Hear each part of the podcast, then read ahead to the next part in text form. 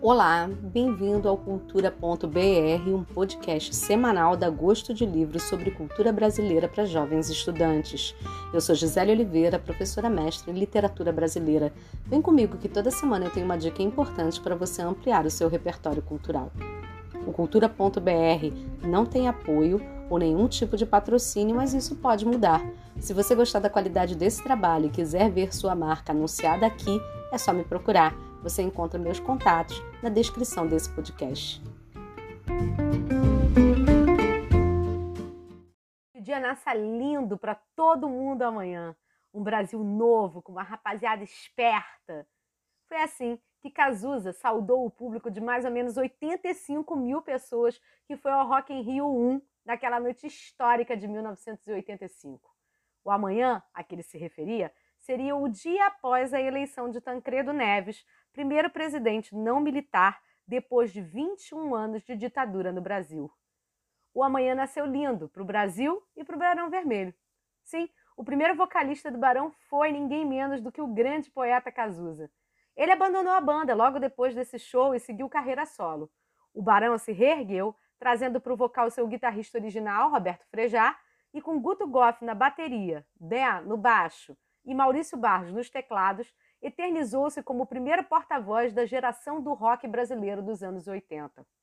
Se girando o dial do rádio ou na curtição da noite você já ouviu os sucessos Pro Dia Nascer Feliz, Por Você, Puro Êxtase? Sim, você conhece o Barão Vermelho. Nesse nono episódio do Cultura.br, quem comenta pra gente um pouquinho dessa lenda do rock nacional é o tecladista do Barão, Maurício Barros. Bom, o, aqui é o Maurício Barros do Barão Vermelho. É, bom, o, o Barão nós montamos em, no início dos anos 80. Eu e Guto Goff tínhamos ido a São Paulo ver o show do Queen no Morumbi em 1981 e já, já, já tínhamos algumas montado algumas bandas de de música instrumental e tal, e foi, decidimos, já, mas sempre fomos fãs de rock, e decidimos que estava na hora de fazer um, um, uma banda de rock mesmo, com cantor, com tipo, a gente que não queria ficar com música instrumental mais. E daí começamos a procurar alguns, algumas pessoas e chegamos primeiro ao Dé, com quem eu já tinha levado um som, já tinha já conhecia, Dé Palmeira, no baixo. O, a gente estudava numa, numa escola de música chamada ProArte, num seminário de música aqui no Rio de Janeiro, e lá procuramos um amigo nosso que tocava muito bem guitarra, mas ele indicou um outra, uma outra pessoa. Essa outra pessoa era o Roberto Frejá. Eu fui ver um show dele com uma outra banda que ele tocava na época, na universidade, e fui e gostei dele, assim, tocando, enfim, vi que ele tinha equipamento, era um cara bacana e tal, tocava muito bem e montamos e chamei ele para o grupo. E, enfim, a gente ficou com esses. Ficamos nós quatro, chegamos a tocar durante uma, uma semana, uma semana e pouco. E aí o, Guto lembrou, o Guto convidou o Léo Jaime, que na época se chamava Léo Guanabara, que ele tinha visto num festival da PUC. E ele chamou o Léo, chegou no Léo mas o Léo chegou até aí eh, lá um dia ouvir nosso som, mas achou que a gente tocava muito alto, era uma banda muito pesada. E ele já tinha também o João Penca e seus miquinhos amestrados na época. E aí ele falou, ele sugeriu um nome do Cazuza. E aí ficou, ficamos de marcar com o Cazuza, o Guto ligou pro Cazuza, marcou e fomos levar o som lá na minha casa, lá no Rio Comprido, aqui na zona norte do Rio de Janeiro. E, e desde então ficou, formamos a, forma, a formação original do Barão Vermelho, ficou pronta e começamos a fazer show em barzinho, em qualquer lugar, qualquer buraco que tivesse para fazer show, a gente fazia. E depois, no ano seguinte, gravamos o primeiro disco, e aí depois o resto é história. Sucessos, Maurício? Bom, o ter, sucessos tem, graças a Deus, nós tivemos vários sucessos ao longo da carreira, né? Enfim, já são mais de. Desde 81, já estão aí. Então, esse ano que vem está fazendo 40 anos de história do grupo. Pretendemos até fazer uma turnê comemorativa, se Deus quiser. Tudo isso já vai ter passado, terminado, e vamos poder voltar a fazer shows e tudo. E. Bom, mas o primeiro grande sucesso foi o Pro Dia Nascer Feliz, sem dúvida nenhuma.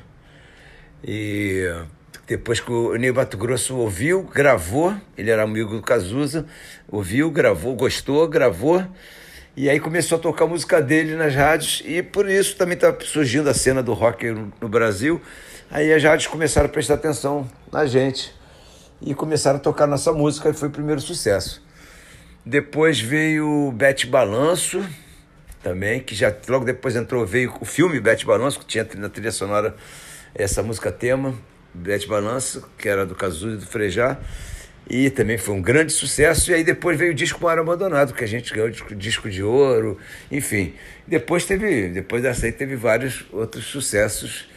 O Poeta Está Vivo, depois tem Por Você, que é uma música minha, do, Fer, do minha, do Frejá e do Mauro Santos Cecília, Puro Êxtase, que é minha com o Guto Goff, enfim, e várias outras canções aí de sucesso. Graças a Deus a banda tem bastante repertório com bastante sucesso. Fala pra gente da importância do Barão pro rock brasileiro. O Barão é, é da, da, daquela geração ali do início dos anos 80, né, da conhecida geração anos 80 do rock brasileiro, que consolidou de fato. Antes já tinha o Rita Lee, já tinha Raul Seixas e outras gerações, né? De, é, enfim, Erasmo Carlos, enfim, uma opção de gente boa. Os Mutantes, mas eu acho que a nossa geração, a geração dos anos 80, foi a geração que consolidou a música, o rock brasileiro mesmo, para assim, para as grandes massas, pra, foi uma música de, que alcançou grandes, grandes públicos e também vem junto com os festivais, como Rock in Rio e tal. E eu acho que o, o Barão é um desses, né? faz, faz parte ali da, da, da turma do início disso, embora nós fôssemos bem jovens, bem garotos. O Dé ainda era menor de idade, eu tinha 18 anos, mas enfim, nós começamos e isso, a gente tem muito orgulho de fazer parte desse time aí, é, do qual Paralamas, é, Kid Abelha, é, Titãs, quem mais? O, o, Legião Urbana, claro, enfim, muitos outros. Valeu, pessoal, é isso aí. Se você é fã do Barão ou se você é novinho, não conhece nada do rock dos anos 80, fica calmo porque tem muito material sobre essa banda por aí. A primeira dica é o DVD Barão Vermelho 1985 Rock in Rio, que eternizou aquela noite histórica da banda no Rock in Rio 1. Mas se você está afim de ler alguma coisa sobre a trajetória desses meninos de sucesso, vale a pena procurar Barão Vermelho Por que a gente é assim, de Ezequiel Neves, Guto Goff e Rodrigo Pinto, livro da Editora Globo. E com o mesmo nome, Barão Vermelho Porque a Gente é Assim, você pode assistir o documentário de Minikert na Tamanduá TV. É só acessar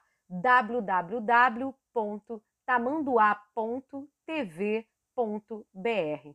Por fim, para acompanhar os planos para os 40 anos do Barão, segue lá no Instagram Barão Vermelho Oficial.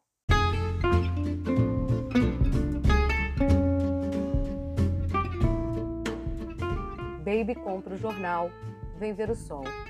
Ele continua a brilhar, apesar de tanta barbaridade. O poeta está vivo. Ser teu pão, ser tua comida, todo amor que houver nessa vida e algum trocado para dar garantia. Todo amor que houver nessa vida.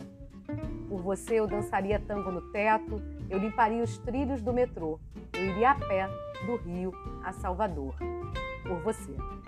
O bem que você me fez nunca foi real. Da semente mais rica nasceram flores do mal. Flores do mal.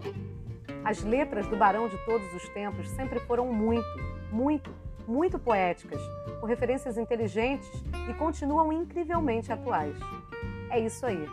Hashtag Barão para sempre. Vida longa ao Barão Vermelho.